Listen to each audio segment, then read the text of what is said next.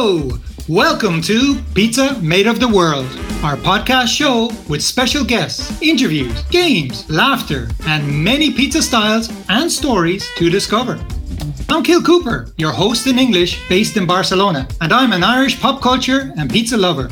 I will also be joined by our friends Paolo Cimmino, the Maestro Pizzaiolo from Italy, and Luke Grande, a curious pizza lover in New York City. This podcast is produced and brought to you by GetPizza.com, our pizza search engine. With just one click, you can find and order your favorite pizzas. Always find your crust near you with GetPizza.com. Okay, the next up, uh, it's my turn, my honor to introduce the great Zdenko. Hi guys, thank you for having me.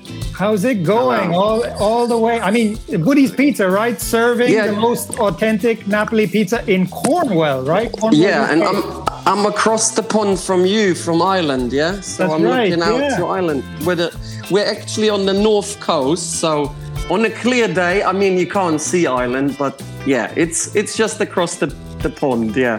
Beautiful neighbors. And, but you originally, you're not from Cornwall. You're actually from Croatia, Cro- right? Croatia, yeah. I I, uh, I I moved to England in the uh, 90s when I was a young lad, and I was in a band, and uh, I wanted always to play in a band in London and make music. So that that is originally what made me move to England in the first place, and in it's very strange now to see the whole thing in, in the Ukraine, what's happening. It was very, it brings back a lot of those memories, very, you know, very tumultuous times for the people. I feel really um, a lot of, uh, you know, emotionally support supporting the, the their their their uh, fight fight, you know, because it's a terrible time for those people. But yeah, we basically I ended up being uh, in the UK playing music with my band,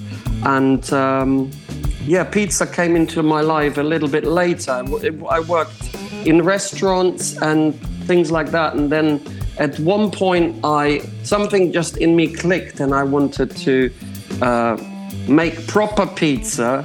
So I took a trip to Napoli and uh, went to Da Michele and uh, Sorbillo and and all those great places, and um, that inspired me to start my own business in a little mobile food truck, um, like a horse. We convo- You probably know, Kill the Yeah, the horse box. the horse boxes, the vintage horse boxes. So we conver- bought one and stripped it out and converted it uh, to be like a little mobile pizzeria, and that that was um, uh, about six or seven years ago.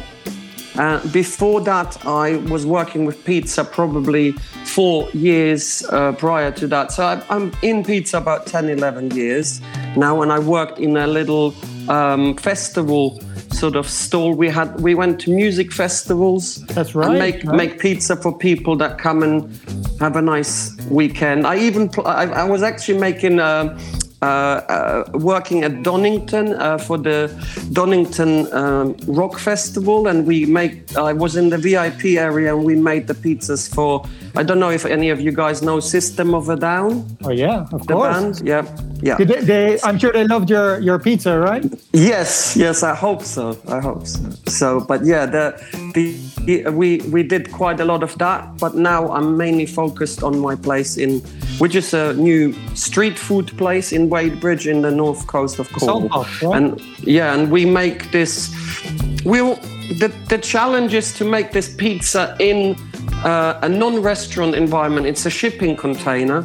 And in the summer, it's excruciatingly hot, despite having a air conditioning unit. And in the winter, it's very cold. So the challenge is to make consistent product that is, you know, the real deal, but not with under ideal circumstances.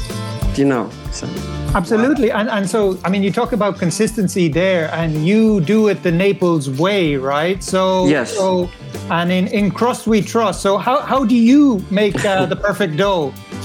how do I Woody's make it? It, well, we, we take the, uh, I, there's lots of ways how to do it and it changes throughout the year. So if I, if I'm uh, in the winter, I will obviously increase the, we do like a sourdough and um, sourdough starter and uh, baker's fresh yeast um, hybrid so I use both, a little bit sourdough for flavor and a little bit of fresh yeast for to get the crust, you know, to get the ideal crust from for the product. And it's like um, a slow fermentation. Is slow fermentation. I, I we tend to do uh, 24 hour um, room temperature. Wow. But I'm not averse against. Um, I'm not averse against doing um, cold fermentation as well. Right, right. But I think with sourdough, it works better to do it at room temperature. Fantastic. And, and I believe you were born on the same day that the, the, the very first margarita pizza was made. Is that correct? 12th of June, yes. 12th of June, when, uh, when Queen Margarita visited Naples. So, so that, that is my calling, you see. That's right it was it was written in the stars in the universe. Yeah, there you go. So yeah. so so like classic margarita, simplicity in its purest form. And so yeah. do you think when it comes to pizza, less is more? Yeah, totally. I, I, I, I um, my biggest challenge here in Cornwall in, in, is to convince people that pizza is not Domino's pizza, or pizza is not American. I wouldn't say all American pizza is bad, but there's amazing pizza in America. Um, but I think the the less is more approach is the approach that I think is perfect for wood-fired traditional Neapolitan pizza because you don't want to have like tons of sauce swimming on the pizza, tons of cheese. It just does not work with Neapolitan pizza. It's very fragile and you have to it, i like the fact that there's a little bit of cheese a little bit of sauce but it's not all um, perfect you know it's it, it, and you get the different sort of um, you know i it's just i think the way they do it in naples is that is for for that style of pizza is uh, ideal you know I, I know some people don't like the neapolitan style pizza and prefer a more crisper pizza and that's also that has a merit merit as well. That's I enjoy that sort of pizza as well. But we chose to go down the route of Neapolitan mainly for this fact that I can fit a small oven in a trailer or a very small oven into my shipping container, not a massive oven that you would have in a restaurant. So we have to have a quick cooking time to get to work down the demand that is there to get the pizzas. If I was cooking a pizza three minutes in an oven, I, I just wouldn't be able to cope with the demand. And 60 to 90 seconds is perfect. We do this in the. I brought a Mario Acunto oven from Naples on a ship to uh, Cornwall. As far as I know, we're the only pizza place in Cornwall who has one from Naples, the oven. And you installed it in yeah, yeah, a horse box. Yeah. I mean, it's amazing. I've seen, yeah. I've seen your, your. I mean, it's. Horsebox doesn't do it justice. It's, it's more of a food truck than anything. But yeah, yeah. But this, the actual, the Mario Acunto oven is in my shipping container because they're too heavy to install into a, um, into a mobile scenario. They're 1.3 tons, even the smaller ones. So yeah.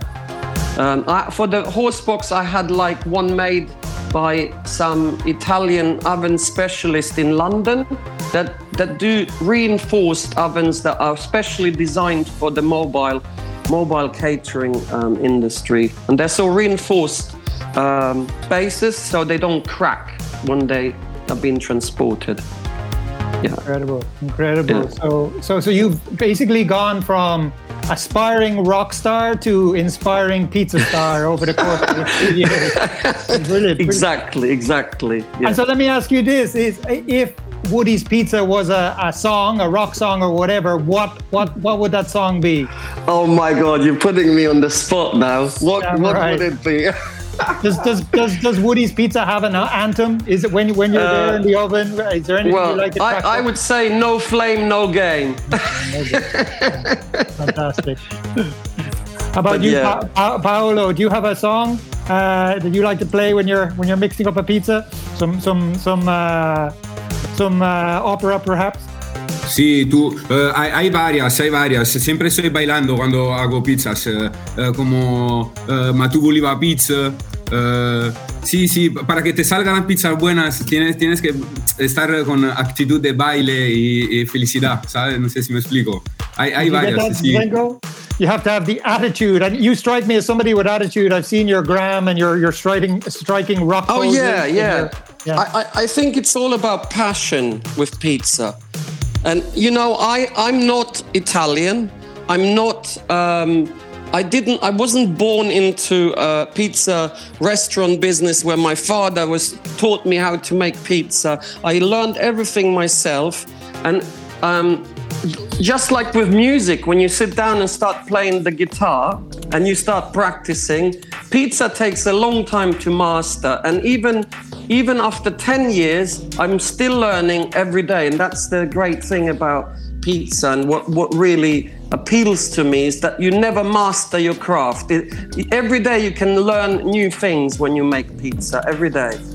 And um, it, it, has got similarities to music in a, in a way that, that you can, it allows your creativity to, to, to, to you know it gives you so many ideas what you can do. And you're always pushing to make the product and yourself better as, as you go. So that that's a great thing that appeals to me when i'm making pizza that's brilliant. That's, that's so yeah, yeah. points Zdenko thank you so much uh, on behalf of myself luke paolo and all the the get pizza uh, thank you guys. Thank you. Thanks so much for your support. You're great. Really no, appreciate it. And just one last question. Speaking of support, uh, we have a kind of a section here called Pizzaiola uh, Picks. And um, I'm just wondering, besides uh, Woody's Pizza, is there any other pizzeria you would recommend to our listeners, whether it be in Napoli, in Croatia, in Cornwall? Is there any favorite? Uh, if I could beam you anywhere to have a pizza besides Woody's Pizza, where would it be? Oh well, I, I would love to. I would love to try the um, uh, La, La, Notizia, which I didn't try in, in Napoli, which is uh, an amazing pizzeria by Enzo Coccia. Uh, uh he's, uh, you know, great, great. I even Instagrammed him and he replied to me to ask him about certain things. So, so he's one of my favorites.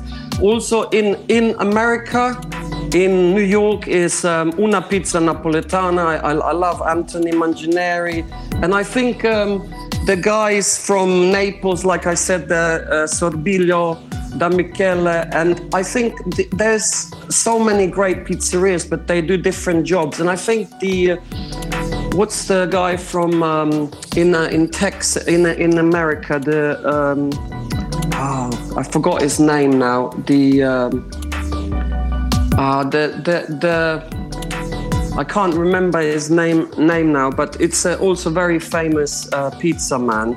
But um, basically, you know, they're all really inspiring people that dedicated their lives to the cause. So. Well, I, am sure you can remember the name of your crew uh, at Woody's Pizza. So if you want to give uh, some shout outs to them. Yeah, uh, shout, shout out to everybody at Woody's. There's loads of them, but yeah, I've have, have lots of um, you know, lots of love for all all of my team: Sam, Luca, um, Lily, Tilly, Amy. All those guys are doing a fantastic job. So fantastic. thank you. Tell, tell the people where, where they can find you. Uh, yeah, so you. it's a uh, it, at Instagram. It's Woody's Pizza Cornwall, and we are in Wadebridge in Cornwall, North Cornwall, and it's uh, in this street food place called Salt Box. So, yeah. Cool. And you'll be doing some festivals, I guess, uh, now that things are open and stuff. No, I'm not doing festivals anymore. I'm too busy with these two uh, these places. I still have my my my um, horse box that is in another location, so I do two locations in the summer, the one in Wadebridge and one nearby. And so I'm pretty busy with that now. So we decided because summer season for us is the busiest time of the year we do, we, we cannot do the festival circuit anymore. So Still, double so impact, double double the people. yeah, yeah, You're yeah, an absolute yeah, rock star. Zdenko. Thank you so much again. Thanks, um, guys. Uh, it's been pleasure and yeah, thank you so much for supporting us. Thank you. This podcast is brought to you by GetPizza.com, our app to find the best local pizzerias near you in any city in the world. Order, book, pick up, or have it delivered, all with a single click and a lot of desire for good, good pizza.